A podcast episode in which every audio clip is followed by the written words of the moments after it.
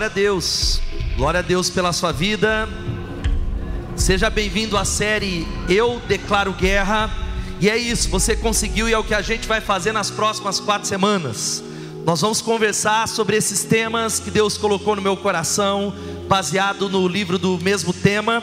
E durante essas quatro semanas, eu espero que seja uma jornada. Hoje pela manhã a gente teve um grande número de pessoas gente do culto da noite que veio por causa do jogo do Corinthians, gente que veio por causa do frio, mas é o desafio mesmo para você que está aqui. Eu espero que você volte na semana que vem, você que acompanha na internet. Durante essas quatro semanas, nós vamos ler os livros juntos. Eu desafio você a passar na livraria, se ainda tiver alguns exemplares, ou deixar o seu pedido. Nós não vamos só fazer isso, nós vamos também discutir nas células lá nos nossos grupos que são espalhados na cidade, o mesmo tema que eu vou pregar aqui semanalmente. E também eu desafio você, você que talvez está com o seu WhatsApp, que o seu líder de célula colocou, a compartilhar esse link com aqueles que não conhecem a Jesus, os seus amigos, para que eles possam acompanhar a série, talvez agora. Manda para alguém agora, enquanto você ouve essa mensagem. Eu tenho convicção de que Deus vai fazer uma obra. Quem pode dizer amém? E nas quatro semanas, como numa luta, num jogo, num castelo de cartas, nós vamos falar sobre isso. Primeiro, hoje, sobre declare guerra aquilo que você pensa. Segunda semana, semana que vem, se Deus permitir, declare guerra ao que diz, declare guerra ao que você faz. E o último domingo, nós vamos falar como nós podemos nos alimentar para vencer essa guerra. Quantos estão preparados aqui? Digam amém.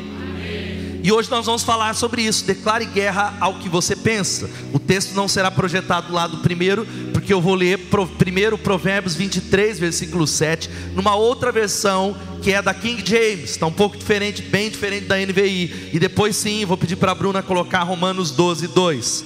A King James ela diz assim: há um texto que diz, porque como ele pensa em seu coração, assim ele é. Você pode repetir comigo e dizer assim: como o homem pensa em seu coração, assim ele é.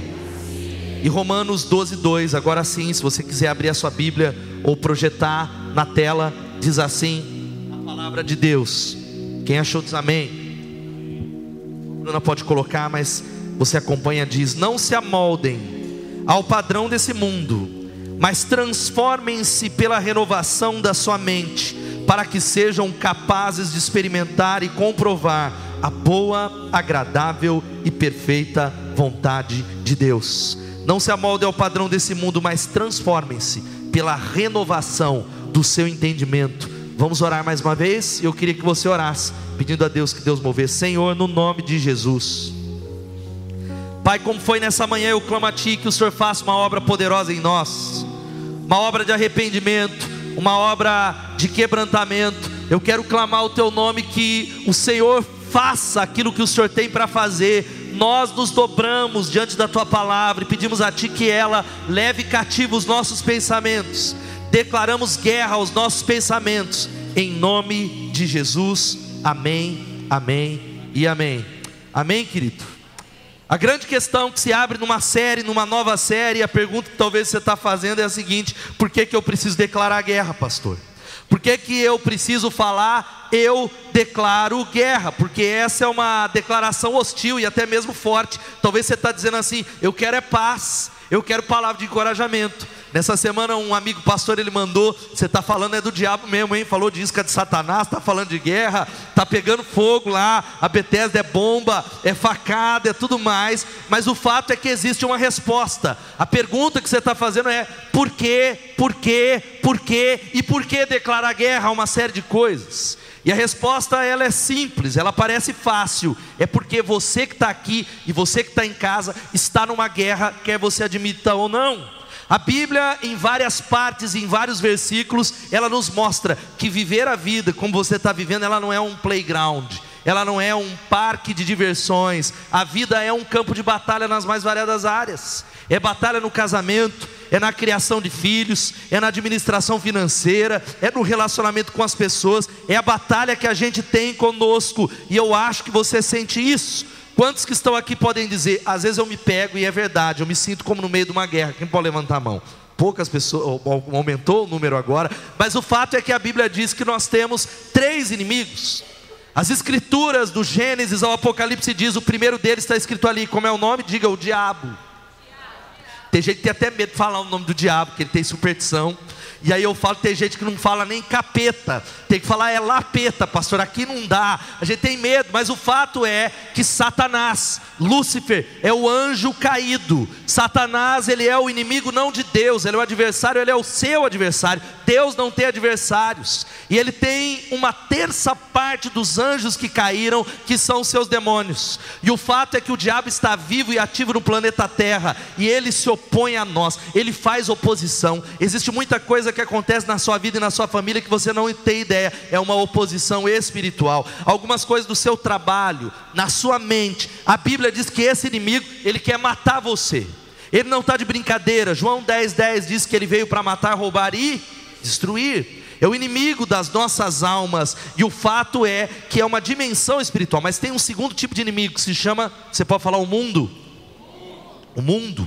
E quando eu digo mundo, a Bíblia vai falando, a segunda área de conflito é isso. E quando eu digo mundo, eu não estou falando do mundo que a gente vive aqui, onde você assiste no National Geographic ou na Discovery Channel. Eu não estou falando dos oceanos e mares. Deus criou o mundo, o homem destrói, mas viu ele que é bom. O mundo é lindo. Quando nós falamos de mundo, nós estamos falando de não amar o mundo e as coisas que há nele. Nós estamos falando de um sistema de valores que é contrário aos valores do reino de Deus. Quando nós falamos de não amar o mundo, a gente está falando de maneira que a gente vive e nós vivemos como crentes de um jeito que é contrário aos valores de Deus, que vai na contramão, na outra direção. E a Bíblia vai dizendo, é uma cosmovisão isso. E a Bíblia diz que Deus é o dono das nossas vidas. Quem pode dizer amém? Jesus morreu, ele merece a liderança, mas Satanás, o primeiro pecado da história foi de Satanás, que desejou ser como Deus, virou as costas para Deus, e esse é o primeiro pecado humano. O primeiro pecado humano, sabe qual é? É dizer: eu vivo do meu jeito, eu venho à igreja assim, mas eu faço as minhas escolhas, eu lido com o meu dinheiro do meu jeito. Mas e a Bíblia está falando sobre isso. O pecado gerou uma grande confusão, mas tem um terceiro inimigo. Terceiro inimigo e hoje de manhã eu mostrei, vou mostrar de novo. E irmão, hoje Deus moveu. Meu inimigo caiu na batalha. E eu tenho a foto do meu inimigo aqui, ó. Meu maior inimigo está aqui na foto. Agora é claro que é uma brincadeira com o pastor Daniel, com o Paulo. Mas o maior, o meu maior inimigo, o meu maior inimigo está aqui, sou eu mesmo, não é a Marvel. Tem um irmão que é a Marvel, pastor? Não é a DC. Sou eu. Eu sou o meu maior inimigo. E é, aqui está. Talvez você diz, pastor, qual é o meu maior inimigo? Não é nem o mundo e não é nem o diabo. Eu costumo dizer que o diabo ele é um surfista que pega as ondas que foram geradas pelos seus desejos, pelo seu coração. Satanás ele lança isca, mas ele não pode derrubá-lo, a não ser nas áreas em que você, por causa do seu forte desejo, porque você diz sim ao pecado, o maior inimigo sou eu mesmo, a maior luta é dentro de mim, por causa de uma tendência que eu e você temos, você pode até negar, sabe qual é? Autossabotagem. Você pode dizer autossabotagem? Nós somos mestres em fazer isso. Somos mestres em olhar para algumas situações e colocar a culpa fora de nós, de colocar a culpa no diabo, de colocar a culpa no marido, de colocar a culpa na célula, de colocar a culpa na igreja, no presidente, no partido político, mas o fato é que nós nos sabotamos, esse é o objetivo dessa mensagem. Eu quero passar um vídeo que eu passei hoje pela manhã, que antes da Bruna colocar, talvez, quantos já ouviram falar, eu acho que é assim que se pronuncia, um artista de rua, é, na Inglaterra, ele é um artista de protesto, e as suas pichações, as pessoas cortam um muro para leiloar nos museus, chama Bansky, quem conhece o Bansky aqui? Quem já ouviu falar? E ele, no ano passado, em outubro, uma das suas peças mais famosas foi leiloada em Londres e foi arrematada por 1 milhão e 400 mil dólares. Mas dá uma olhadinha durante, antes da Bruna colocar. Quando há um leilão lá, há muitas seguranças. E os seguranças estão lá para evitar que ladrões cheguem, que o quadro seja roubado. Você vai dar uma olhada no que, que aconteceu. Se acompanha a notícia, você já sabe. E a Bruna vai colocar o vídeo agora. Pode apagar a luz. Tá vendo ali? Na hora que foi lá, olha, 1 milhão e 360 mil dólares, dou-lhe uma, dou-lhe duas, é a terceira, ó, dá uma olhada, momentos ali, antes, tal. Todo mundo na expectativa, a mídia, a imprensa, os guardas olhando, e aí lá, vamos lá, vendido para o senhor ali. O que, que aconteceu? Dá uma olhadinha que, sabe o que, que o Bansky fez como algo de protesto? Ele levou aquele quadro para lá e colocou dentro do quadro um triturador que destruiu o quadro depois que alguém arrematou. Você vai ver a imagem se você não acompanhou essa notícia aqui. Tudo legal? Olá? E o povo, os guardas tentando segurar o quadro. Pode tirar o vídeo, Bruno, e colocar na minha mensagem. Sabe o que, isso significa, gente? Os guardas estavam ali para uma grande obra, para proteger uma obra e olhando para todo mundo. Mas o problema não era fora, não eram os ladrões. Os guardas não contavam com algo. O problema do quadro estava dentro dele mesmo. Dentro dele havia um alto triturador. E a maior ameaça minha e sua, como esse quadro, está dentro de nós. Você é o seu maior inimigo.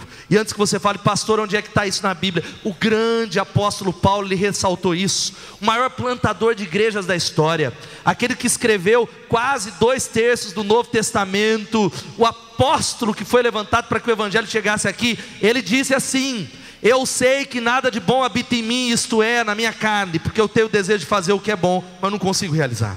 Ele diz que o bem que eu quero fazer, esse eu não faço, mas o mal que eu não quero, esse é o que eu faço. Quantos se identificam com Paulo aqui? Levanta a mão. Até quem está em casa, levanta a mão para interagir aí, para que o culto toque em você. Todos nós. A realidade é que tem muitas batalhas que eu não coloquei todas aqui, mas que você precisa dizer assim: eu declaro guerra. Você pode dizer isso? Eu declaro guerra. Tem várias, queridos, que o Espírito Santo vai te ajudar. Eu vou citar algumas: ansiedade. Tem gente que já está ansioso com o horário. Tem gente que já chegou ansioso, vai embora ansioso, acorda ansioso. Existe a doença da ansiedade, um transtorno de ansiedade. Pessoas que estão preocupadas. Alguém já disse que a ansiedade é o próprio diabo. A sensação de ansiedade é um estrangulamento, é se preocupar com situações que você nem sabe que vão chegar, é preocupação e é uma ansiedade de coisas que não estão no teu controle, que você não pode controlar. Uma outra área, talvez a sua batalha seja uma versão mal-humorada de você que você não quer ser.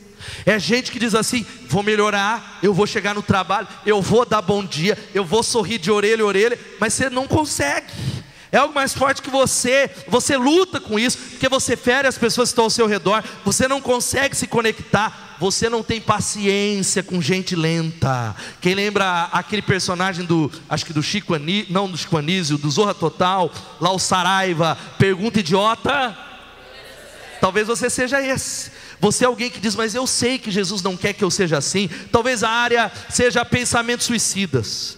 Pensamento de suicídio, gente de Deus, mas que tem tido pensamentos de dar cabo da vida. Gente falou acabou, não tem mais esperança. Talvez o seu maior adversário, sabe quem é? Comer demais. Tem gente que, e é muito engraçado, que tem muita gente, preste atenção, e eu não estou expondo ninguém, como diz o pastor Rodrigo Quintão, não é gordofobia, não é nada disso, mas muitas das pessoas estão se auto-sabotando, sabe por quê? Elas dizem assim: meu problema é tiroide, meu problema é genético, e não é, querida, é que você come demais. O problema não é, ah, porque eu não tenho disciplina. O meu problema, ele vem, mas eu não sei. A grande questão não são os problemas que você enfrenta, é colocar a culpa numa outra coisa, porque acabou a parada. Porque não há como ser um vencedor com um discurso de vítima. Outras áreas que eu poderia citar: drogas, álcool, compras. Tem gente que é assim. Tem mulher que tem que ficar amarrada no dia do pagamento. Você conhece gente assim? Ela é tomada por um espírito mamon. Aí ela vai na governador ou no shopping e ela não pode ver uma placa de promoção. Conhece gente assim? Mas tá barato. Mas uma bolsa já tem 25, filha. Por quê? Mas tá barato. Ela é vermelha, é bordô. É, é prendedor de roupa, que tem gente que compra. Você fala, mas por que, que você está comprando? Ah, vai que eu preciso do futuro, está muito barato. Compra compulsivamente, outras áreas, jogos de azar, talvez os, a, a grande questão que está auto-sabotando você se chama redes sociais. Você falou, eu vou ler mais, eu vou fazer exercício, eu vou orar, mas você se pega dentro desse celular, viajando, indo embora e gastando muitas vezes horas, um tempo desnecessário. E o fato, presta atenção, e nós fazemos coisas todos os dias que não são boas para nós. Nós fazemos todos os dias coisas que a gente não sabe que é boas para nós. Quem se identifica com essa frase, levanta a mão. Só eu? A maioria de nós que estamos aqui. Uma pesquisa que eu citei hoje cedo, de uma Revista médica americana vai falando sobre as taxas de sucesso quando as pessoas vão lá no médico, com 100 pessoas fizeram isso, e elas recebem lá a receita do médico. Veja só, essa é uma pesquisa numa área bem séria, presta atenção. Eles vão lá e, surpreendentemente, das 100 pessoas, quando elas saem de lá, um terço nunca vai ir comprar o remédio. Um terço das pessoas não vai nem na farmácia, deixa para amanhã, eu não vou. E aí a pesquisa continua dizendo que dos 67 restantes que irão comprar o remédio, presta atenção, eles não vão seguir a ordem do médico. É para tomar de 8 em 8, ele toma de 15 em 15 horas. Ele toma um dia sim, um dia não. Será que tem alguém aqui desse jeito? Será que tem alguém que faz isso? Eu mesmo confesso esse pecado. Fiz uma cirurgia nos olhos no ano passado, doeu. Fiz até, sei lá como é o nome, terapia e tal, doeu demais. E a receita ficou lá, e a correria, preciso comprar o óculos, deixa para amanhã, na semana que vem, vai no shopping. E aí depois de meses eu fui, aí a moça falou assim: não dá mais, já venceu, passa de novo lá no médico, etc e tal. Nós nos sabotamos. E aí a, vai começa a contar que é um exemplo, veja só, surpreendentemente essa pesquisa foi feita se tratando de medicamentos que combatem a rejeição do transplante de órgãos. Algo que pode levar à morte dos pacientes. Mas aí eles fizeram uma outra pesquisa, no entanto, que surpreendeu num caso de pessoas que um tipo de receita foi preenchida e elas levaram a risca. Sabe de quem? Pessoas que têm cachorro e gato. Quem tem cachorro e gato aqui levanta a mão. Aí quando levaram no veterinário e colocaram lá, deu certo, eles deram o remédio certo, eles foram até o final. Louvado seja Deus. Eu amo os animais. Quem ama os animais dá um glória a Deus. Agora, querido, olha aqui para mim. Seu cão e seu gato vai ser muito mais feliz se você cuidar melhor de você. A ele seja a honra, a ele seja a glória, a ele seja o louvor por isso. Agora, o fato, eu queria que nós estamos em guerra e nós vamos declarar guerra. Nós começamos essa série com uma declaração de guerra. A contracapa ou o início do livro tem lá, eu, eu, eu não deu tempo de eu imprimir para os irmãos lá, mas depois você faz na sua Bíblia. Eu declaro guerra contra isso, contra isso e contra isso. Eu não sei quais são as áreas, mas o fato, preste atenção no nome de Jesus. Você precisa colocar o teu coração inteiro nessa decisão e não colocar desculpa em ninguém. Quantos estão entendendo, digam amém. Não é a nossa tentação de olhar para a esposa. É, é a nossa tentação. Eu tenho pessoas que dizem assim: Pastor, vem plantar uma igreja aqui na cidade. Se tivesse uma Bethesda aqui, eu ia. Eu falo: Não ia, não, filho. Se você não vai nas que tem, se eu plantar Bethesda, você vai um culto, dois, você não vai. Porque o problema não é fora, é dentro. E o fato é que existe algo que a Bíblia diz que a maneira da gente vencer é mudando a nossa mente. Quem pode dizer amém?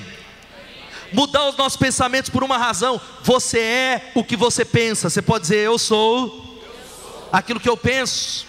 Provérbios 23, 7 que eu li diz: Porque como o homem pensa em seu coração, assim também ele é. O fato é que a Bíblia nos ensina o poder da mente. A neurociência já está indo nessa direção, era algo que não ia lá no passado, e a Bíblia e o povo de Deus e a igreja está muito atrasado em algo que a neurociência já está entendendo, que aquilo que você pensa tem o poder de formatar o seu cérebro, mudar os seus hábitos, mudar a sua vida. Quantos estão entendendo? Digam amém. Olha como, como, diz o Henry David Thoreau, o pensamento é o escultor capaz de criar a pessoa que você deseja ser. Aquilo que você pensa vai levar a sua vida. E essa não é uma palavra de autoajuda, porque o que muda a gente de dentro para fora é o que Jesus realizou na cruz. Quantos podem dizer amém? Mas nós precisamos mudar aquilo que entra na nossa cabeça. Nós precisamos entender que a Bíblia está dizendo, porque perde-se ou ganha-se as batalhas na mente. Tudo aquilo que você diz, eu estou derrotado nessa área, tudo começa no pensamento. Por isso que a Bíblia diz sobre tudo que se deve guardar, guarda o teu coração, porque dele procedem as saídas da vida. Olha o que diz Salomão, sobre tudo, em primeiro lugar, sobre tudo que você guarda, guarda os seus pensamentos, guarda aquilo que entra na sua cabeça, porque daí é que procedem as saídas da vida. É o seu pensamento vai direcionar e vai determinar o sucesso dos seus relacionamentos, o sucesso do seu relacionamento com Deus. Olha o que diz o Samuel Ismael, no século passado ele escreveu isso: plante um pensamento e você colherá uma ação. Tudo que você faz, eu não estou reagindo, não, não. Tudo que você faz iniciou-se com um pensamento. Plante um pensamento e colherá uma ação. Plante uma ação e você colherá o que? Um hábito. É gente, eu tenho um mau hábito, não consigo vencer. Tudo começou com aquilo que você pensa e com aquilo que você fez. Plante um hábito e você colherá um. e plante um caráter, e você vai colher, colher um destino. Aonde você está tem muito a ver com essa sequência, com aquilo que você tem plantado. E aquilo que eu quero responder aqui, estou apanhando do, do PowerPoint, é isso: como declarar guerra ao que eu penso, pastor. Como é que eu posso sair daqui e mudar minha mente? Porque tudo que nós vamos falar nesse mês tem a ver com o pensamento em primeiro lugar, é declarar guerra aos seus pensamentos. Sabe como é que você declara? Entendendo algumas coisas, como eu falei nessa manhã. A primeira é essa aqui. O meu sermão poderia terminar aqui. Ele vai ainda um pouquinho. Tudo, se você falar, eu quero guardar uma coisa só da palavra, porque eu estou desconcentrado, é isso. Você pode mudar a maneira como se sente, mudando a maneira como pensa. Vamos falar isso todos juntos?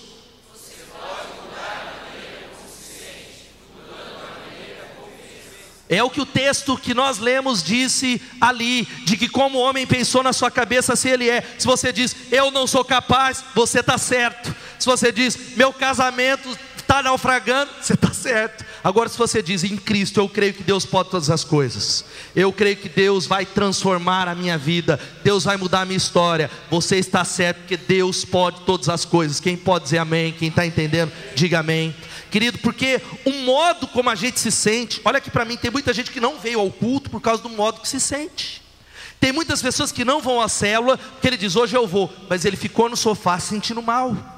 Ele se sentiu mal, com depressão, com os pensamentos. Há muitos casamentos que terminam por causa da maneira que as pessoas se sentem. Pessoas que dizem assim: Eu não sinto mais nada por ela, pastor. Eu não a amo mais acabou. Eu saí dessa cidade ou desse emprego ou dessa igreja, porque eu não sinto mais nada, e aquilo que a gente sente é o responsável pela maioria dos problemas, ou por muitos dos problemas que nós enfrentamos, porque a gente faz as coisas com base naquilo que nós sentimos, não é verdade? Quem pode dizer verdade? As lutas vêm do sentimento, gente. A gente chega aqui, está tudo bem, é uma coisinha que leva a nossa alma. Agora, querido, você precisa entender que os nossos sentimentos, Sentimentos muitas vezes nós não controlamos, mas nós podemos mudar isso, sabe como? Mudando aquilo que nós pensamos. Quem está entendendo, diga amém. Mudando aquilo que vai na nossa mente, porque um problema muito sério é que há uma guerra interior, batalha dentro da gente. Eu sei que tem pessoas sérias, discípulos de Jesus, que falam: Ó, oh, pastor, eu quero andar, mas é difícil. É uma batalha, como está lá no Kung Fu Panda 3. Antes da batalha do soco, veio a batalha da mente antes da batalha da porrada, antes de você decidir alguma coisa no seu casamento, começa aqui. Qualquer vitória começa em como você pensa. Você viu a ceia? Nós cantamos, é quem ele diz que eu sou, não é quem eu penso que eu sou. É quem ele fala. A verdade tem a ver com Deus. Por isso, quando nós falamos de pensamento, preste atenção. Você pode mudar a maneira como você se sente, mudando a maneira como pensa, pensando como Deus pensa. Você pode dar um glória a Deus por isso? A fé é a lente ao qual você observa todas as circunstâncias. Você tem a decisão de olhar com fé para tudo, para toda circunstância, para toda tragédia, para toda bênção. Olhar simplesmente com os olhos humanos. Sabe qual é a segunda coisa? A segunda verdade é essa: pensamentos negativos não podem levar a uma vida positiva. Vamos falar isso? Não tem jeito, porque aonde a cabeça vai, o corpo segue. Já é uma pesquisa que eu falei que isso é fato. Não sei se tem gente da área da saúde, de que é claro, tem coisa química, biológica, mas um paciente, dois pacientes que recebem o mesmo diagnóstico. Um que enfrenta a sua doença, o câncer, com expectativa, com fé, acreditando, pode ter certeza, Deus vai mover, do que aquele, como eu vi, que diz assim: não vai dar, é muito mais rápido, porque onde a cabeça vai, o corpo segue. Porque não tem ninguém aqui nesse auditório, eu acho, que não tem ninguém que acordou assim e falou assim: acordou e falou, hoje eu vou ter o pior dia da minha vida, glória a Deus, hoje tudo vai dar errado, eu estou indo para o trabalho. Não tem ninguém, mas sabe qual que é a questão? Todos nós acordamos e permitimos que alguns tipos de, de pensamento permaneçam. Algumas mentalidades, nós convidamos e falamos: seja bem-vindo à minha casa. O que, que acontece se entrar um rato na sua casa? O que, que você faz? Você chama ele para jantar? Senta aqui, ratinho, bonitinho, vou pegar você para alimentar, glória a Deus. Vou criar um rato. Não, não. Você pega uma vassoura e quer tirar ele de lá porque ele não foi convidado mas com os pensamentos negativos, nós fazemos exatamente o contrário. Nós preparamos uma cama, nós os abrigamos, nós voltamos e nos esquecemos que quanto mais negatividade, mais negatividade vai gerar. Quanto mais é o negativo que você pensa, e eu não estou dizendo, querido, aqui, presta atenção, que é a mente sobre a matéria. Eu não estou dizendo que isso é o principal. Eu não estou pregando e falando de pensamento positivo como um substituto para Deus. Não, não, não. Eu estou falando de pensamento positivo como uma resposta a Deus. Quantos estão entendendo? Digam amém. Não é os coaches estão, é claro que é, vira piada e gente que fala de autoajuda e eu costumo brincar. Tem gente que fala, pastor, você lê muito autoajuda. Eu falo, lógico que o que autoajuda não auto atrapalha, meu filho. O que no alto ajuda, no alto atrapalha. Mas agora é claro, o que muda a nossa vida é o poder do Evangelho. Mas preste atenção: pensamento positivo não é como um fim, mas como uma resposta para o nosso Deus. Uma resposta para Ele. Porque o que você procura, você encontrará. Você pode dizer isso? Isso é um fato. Se você é alguém que começa a dizer assim, ó, eu, eu começou a dar errado, estou falando para você, tudo aquilo que o seu olho foca, e tem uma pesquisa aqui do professor de Stanford, o Arnold Zwink, que ele chama de ilusão da frequência. Talvez você nunca ouviu esse termo, a ilusão e no, os processos que ele documentou na sua pesquisa, tem duas palavrinhas bem interessantes, que é atenção seletiva e viés de confirmação. Vamos falar isso todos juntos? Atenção e eu vou explicar. Pense no último carro que você comprou. Quem comprou um carro nos últimos, os últimos 12 meses aqui, últimos dois anos, levanta a mão, tal. Tá bom, nos últimos 10 anos, tal, etc. Tal. Você comprou o carro, seja lá o que for. E Preste atenção, eu comprei o meu carro, acho que no ano passado, e assim que eu comprei, o número de carros que havia na cidade não mudou. Ninguém comprou, não sou o Neymar, posta algo que todo mundo vai comprar. Não mudou, mas de repente, porque eu adquiri aquele carro, uala! Sabe o que começou a acontecer? Eu via ele em tudo que é lugar. Quem já teve essa experiência de falar a verdade? Comecei a ver em tudo que é lugar parecia que multiplicou. É o que se chama de atenção seletiva. Aquilo que você foca, ou como está na frase que eu coloquei, que você procura, você encontra. Uau, uala, é verdade. E quanto mais você fala e pensa que as coisas estão indo mal na sua vida, uala, presta atenção, você vai encontrar, que é o chamado viés de confirmação. E é por isso que muita gente que eu falo, diz assim, pastor, eu falei para você, minha vida dá tudo errado. Eu falei para você que aonde eu ponho a mão, a Bíblia diz em Deuteronômio 28, vai ser abençoado. O meu é o contrário, aonde eu piso dá errado. Se eu escrevo um sorteio, eu não ganho. Se eu dou o cartão para o outro, é o outro que ganha. É a lei de Murphy sobre a minha vida. Querido, quebra isso em nome de Jesus, porque pensamentos negativos não levam a uma vida de vitória. Pense, tenha pensamentos de vitória no nome de Jesus. Guarde, Troque esses pensamentos. Sabe por quê, querido? Essa é a verdade. Quanto mais coisas você vê de maneira negativa, tudo é negativo. E não é possível, você não pode adorar e se preocupar ao mesmo tempo. Se você é alguém negativo, olha aqui para mim, não é possível você adorar, e eu estou falando de ser um adorador. Tem muita gente que canta aqui: Quem Deus me libertar, quanto tá o Corinthians, quero ir embora comer, quem eu sou.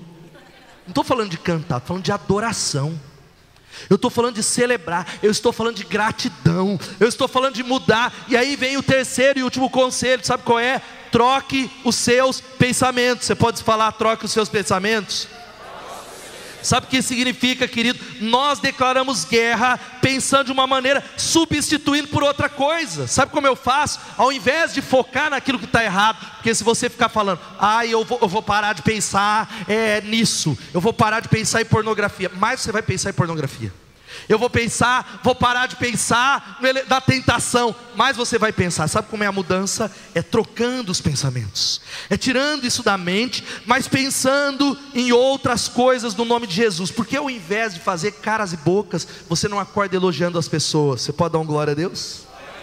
Porque ao invés de olhar para o pior que há no seu irmão, você não foca o melhor que há nele. Porque quando entrar nesse auditório, ao invés de ser como um caça-defeitos, você diz: Eu estou aqui para adorar o Rei dos Reis, Senhor dos Senhores. Esse é o meu maior objetivo, Senhor. Guarda a minha mente e os meus pensamentos no nome de Jesus. Substitua a mentira pela verdade, querido, no nome de Jesus. Pense os pensamentos de Deus. Eu quero fazer algumas perguntas aqui para você. Como é que estão os seus pensamentos? O que é que vai aí? O problema é que é tão automático que é necessário abrir guerra. Diga assim: Eu declaro guerra aquilo que eu penso. Porque eu sei que há uma tendência. Eu falei hoje pela manhã que eu sou um pastor, as minhas ovelhas sabem disso, que eu vou falar de fé. Aonde Deus está me levando para pregar, eu falo de fé, eu creio nisso. Essa igreja é fruto de fé, a minha vida é fruto de fé. Eu falo sobre isso e eu creio sobre isso. Mas sabe como é que eu faço isso, querido? Não é porque há uma tendência positiva na minha mente. Não, não, não. Todos os dias eu acordo, todos os dias do meu tempo devocional, eu falo com Deus, Deus, eu escolho crer, não importa aquilo que os meus olhos vejam. Eu creio na multiplicação, eu creio na promessa, porque a minha tendência é ser negativo.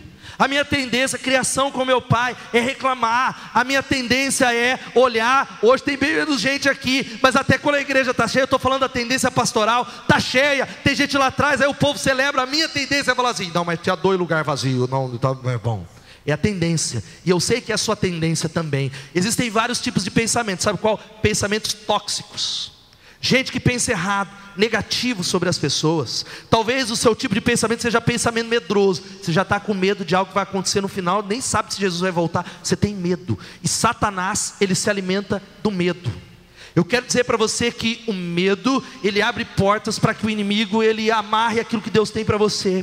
O medo, a voz do medo, ela impede a voz da fé e impede os milagres do Senhor. Diga não ao medo, mas talvez é o pensamento medroso ou o pensamento crítico. Conhece gente assim? É o pensamento consumido, é gente que critica tudo e todo. Passou uma alma viva, ele está criticando. O cara passou, se olhou para a roupa dele, mas porque ele usa essa roupa feia, já está fora de moda. Olha o cabelo dela, olha, é gente que critica, sabe o que? Defeito, prédio, pessoa, igreja, empresa, tudo, tudo, tudo, tudo, tudo. Mude os seus pensamentos no nome de Jesus. Quem pode dizer amém? Querido, sabe o que eu quero falar para você? Que o fato é, acredite, e eu não estou falando de pensamentos positivos, eu estou falando de pensamentos de Deus, de tomar a decisão nessa noite, de colocar a palavra de Deus, de fazer uma aliança com os pensamentos de Deus. Agora, tem gente aqui que ele não consegue, porque é só piranote, todo respeito veja do piranote. Tem gente que manda meu WhatsApp, pastor, você viu a notícia do piranote? Eu falei, eu não vejo mais notícias, eu não tenho aliança com uma notícia. Você viu o que, que o William Bonner falou lá? Eu falei, não, não, filho corro até o risco de ser desinformado, mas o meu coração não temerá más notícias. Sabe qual é o meu desejo? Uma aliança com o Evangelho, que são as boas novas do Senhor. Quem pode dar um glória a Deus por isso? E olha só o que Colossenses vai falando para nós, anota esses três textos. Colossenses diz: portanto, já que vocês ressuscitaram com Cristo, procurem as coisas que são do alto, onde Cristo está sentado à direita de Deus. Mantenham, diga mantenham Mantenham o pensamento nas coisas do alto e não nas coisas da terra.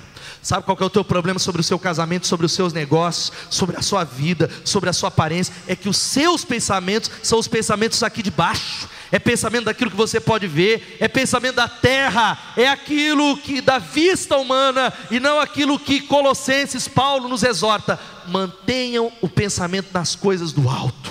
É um exercício, porque vocês estão ressuscitados com Cristo pense os caminhos e os pensamentos de Deus, louvado seja o nome de Jesus. E a gente encontra a mesma coisa no texto que eu li. E aqui é a NVT, diz assim: Não imitem o comportamento e os costumes desse mundo, mas deixem que Deus os transforme por meio do que? De uma seu modo de pensar a fim de que experimentem a boa, agradável e perfeita vontade de Deus para você. Glória a Deus. Deus tem a vontade dele para ser revelada sobre você. Ele ama você. Você é filho, querido. Quem pode ser a igreja pentecostal, você está falando em língua. Vou repetir. Você é filho.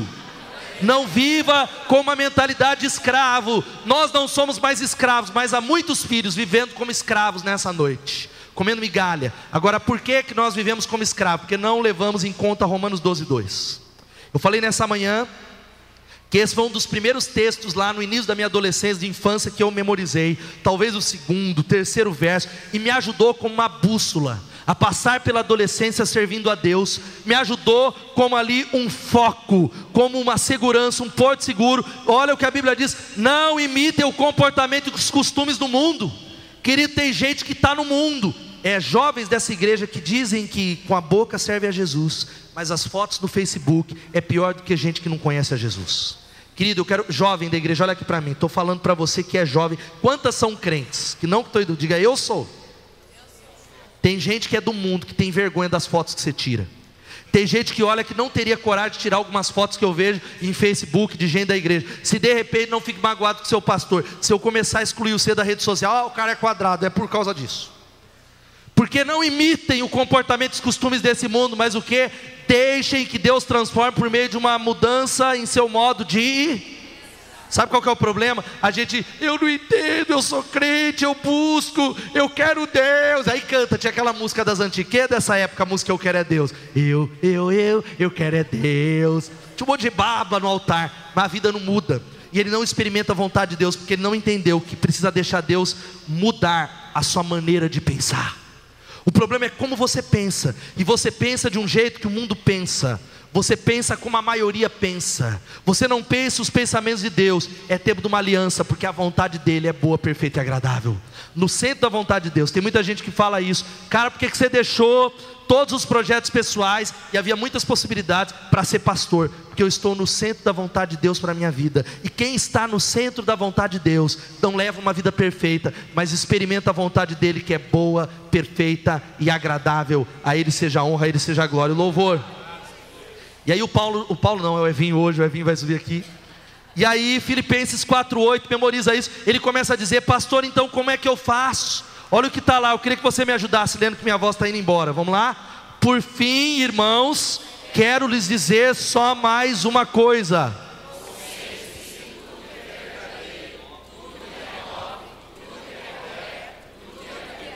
Tudo que é amável e tudo que é admirável, pensem no que é excelente e no que é digno de louvor. Está aqui.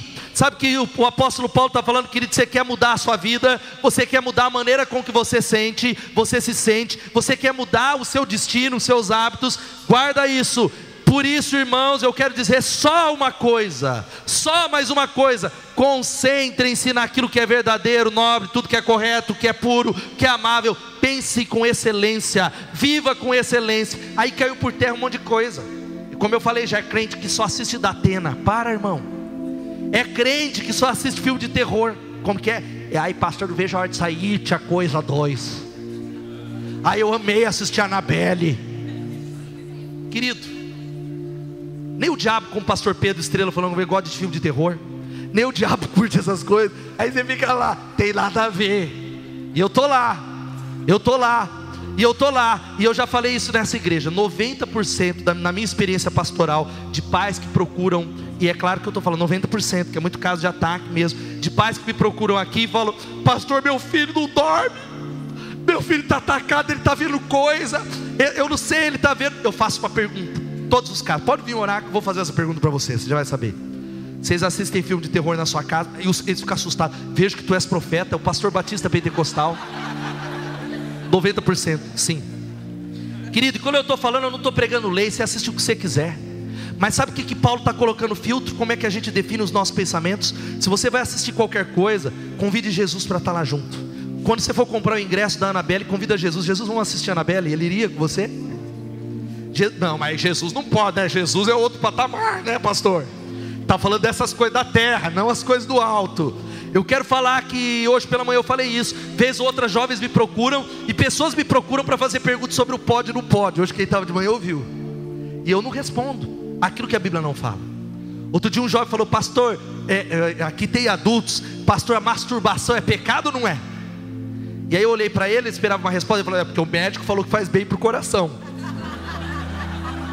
Aí sabe o que eu falei para aquele jovem? Falei, é simples, filho. A Bíblia não fala nada sobre esse assunto, eu não vou falar. Mas quando você for lá, entrou, quando entrares no teu quarto, fecha a porta. Quando você se preparar para fazer aquilo que faz bem para o coração, você faz uma oração. Senhor Jesus, como é bom estarmos juntos nesse momento. Fique à vontade entre nós. Eu quero adorá-lo. Aí você sabe, se você conseguir realizar, é de Deus. Isso vale para qualquer área, filho. Isso vale para aquele papo, e eu não vou entrar, eu sou abstêmio, sou eu, por enfrentar o problema do álcool, é claro. Aí tem muita gente que fala, não, mas não tem problema, ok, irmão. Eu não vou falar para você que tem, como diz o Ronaldo, o Ronaldo acho que está aqui, eu vi ele lá de novo. Aí o Ronaldo a gente brincou sobre esse assunto do álcool. Aí tem muito irmão que fala, é, mas Jesus bebia. Aí o Ronaldo falou, é, mas Jesus ele jejuava, jejuava 40 dias e passava madrugada orando. Você passa? Mas o fato que eu estou brincando é que a gente precisa usar isso como um filtro. Olhar e avaliar: isso é algo puro, isso é algo excelente, isso é algo nobre, isso é amável. Se é, eu colocarei a minha mente os meus pensamentos. A resposta é: não tente deixar de ser negativo. Não, a palavra é: passe a ser um adorador, em nome de Jesus. Passe a trocar os seus pensamentos. Como eu faço isso? A banda já vai subir aqui. Pastor, como eu troco? Como eu troco os meus pensamentos? Sabe como? Lendo, memorizando. Já voou, tá vivo, tá amarrado. Lendo, memorizando e meditando nessa palavra. Louvado seja o nome de Jesus. Agora não tem como ter uma mente de vitória e vencer a guerra sem abrir o livro, o livro de Deus. Não tem como, querido, ter conselho, ter um sucesso sem ter um relacionamento com Deus da palavra e com a palavra dele, porque está aqui tudo aquilo que você precisa. Essa palavra é direção. Você não vai conseguir vencer o jogo de cartas, essa guerra, sem se aliançar com a palavra de Deus, memorizando a palavra de Deus falando a palavra de Deus. Jesus vence a tentação do diabo, porque ele conhecia a Bíblia de cor. Nem só de pão viverá o homem, mas de toda palavra que procede da boca de Deus. Será que se Satanás, quando ele tenta você, você tem um arsenal, você tem uma espada, você precisa correr ligar para pastor, pastor, eu tô com uma, ai, ai, pastor, eu líder de célula, ai, vou procurar no Google, ai, ai, ai, acabou o celular, você não sabe manusear a palavra de Deus e meditar, porque a Bíblia diz que aquele que medita de dia e de noite vai ter sucesso. Louvado seja o nome de Jesus. Sabe como eu fecho essa palavra antes da gente orar?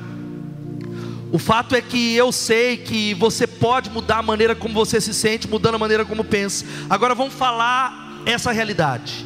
É um bom plano de jogo isso até o final do mês. Quantos foram abençoados? Digo amém. amém. Mas muita gente talvez fale assim, pastor, fácil é falar. Falar, qualquer um fala. Agora fazer que é difícil. A minha mente está amarrada. A minha tendência é negativa. É fácil falar para quem não viveu, para quem vive isso. Tem algo dentro de mim tem um viés de confirmação, eu quero dizer para você algo que é uma das coisas mais favoritas em notícias como essa. Essa obra do Bansky aqui, que tinha sido arrematada por 1 milhão e 400 mil dólares, mais ou menos isso, não sei se eu fui exato. Depois dela triturada, houve alguém que arrematou pelo dobro. Procura a notícia lá. Algo triturado, vale o dobro, por uma razão. Sabe qual é a razão por que, que vale o dobro? Porque quando alguém adquire uma peça, uma pintura, uma arte, ele entende que aquilo é apenas um aspecto daquilo que ela está comprando, é apenas uma parte. Sabe qual que é o todo? A mente do artista. É a obra completa do artista. Enquanto nós vamos orar, eu quero dizer para você, eu queria dizer que a gente aqui, que tem como essa tela a mente esfarrapada, a vida destruída, a vida esfacelada por um triturador interior que chama você mesmo.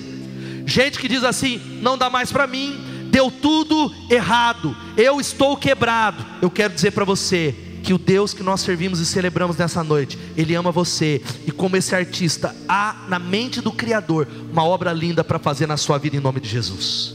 Ele ama gente quebrada, Ele ama gente que vem esfarrapada e vai para a cruz, gente que diz: Deus, porque querido, não há nada que você faça que vai fazer Ele amar você menos. Não tem, como não, pastor? Então eu vou viver do jeito que eu quero? Não.